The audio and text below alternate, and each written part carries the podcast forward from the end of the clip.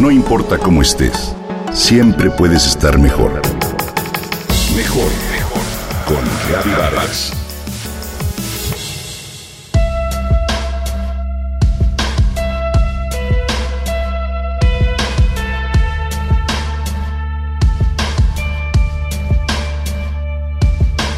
La mirada de amor y admiración con la que la bebé de unos ocho meses veía a su papá me emocionó y conmovió.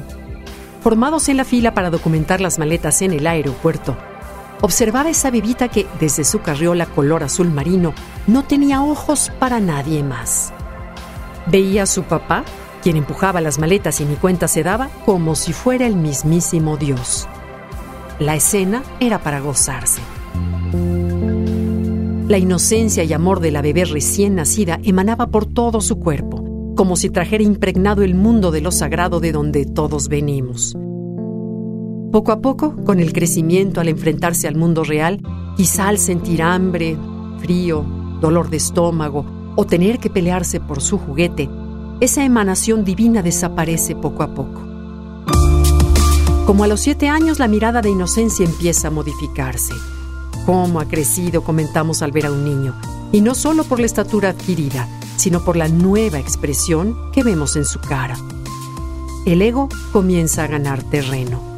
Su autoestima y concepto de sí mismo comienzan a formarse. Cada palabra, cada caricia que reciba o no, cada cuidado o falta de él, contribuyen a formarlo y perfilan su personalidad y seguridad. Al volver a esta bebita en el aeropuerto me pregunté por qué los niños no pueden quedarse con esa mirada llena de amor toda la vida.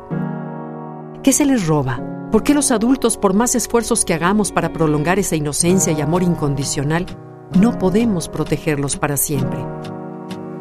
Vivimos tiempos difíciles, como país, como papás, como parejas, como hijos, como personas. En el ambiente hay una sensación colectiva de desasosiego, de la cual pocas veces somos conscientes o si lo somos, no deseamos expresarla. En las conversaciones cotidianas evitamos entrar a territorios delicados, dolorosos y pretendemos que todo está bien.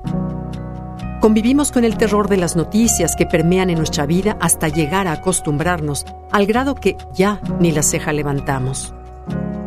Nos movemos deprisa y con prisa en una forma de evasión como si la rapidez nos hiciera olvidar aquello que nos duele. Y los niños observan y aprenden. Hace poco me encontré una caricatura del famoso argentino Quino, creador de Mafalda. Su crítica acerca de lo que les enseñamos a los niños es breve y dura. Se compone de ocho cuadros.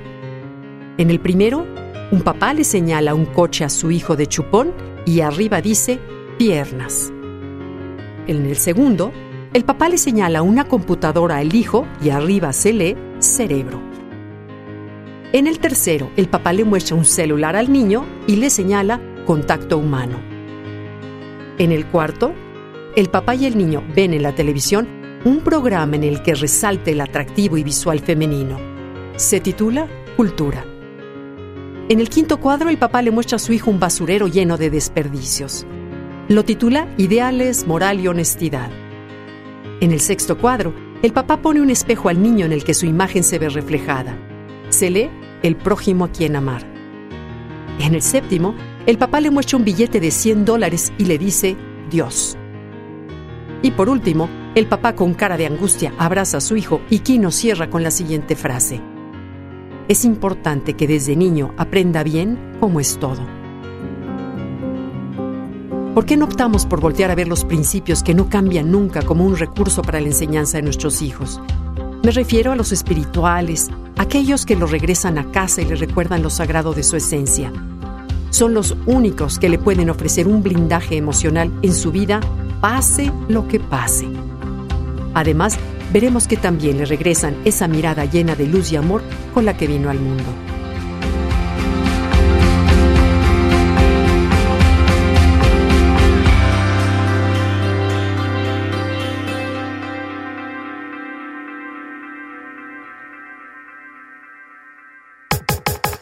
Comenta y comparte a través de Twitter. Gaby-Vargas. No importa cómo estés, Siempre puedes estar mejor. Mejor, mejor. Con Gaby Vargas.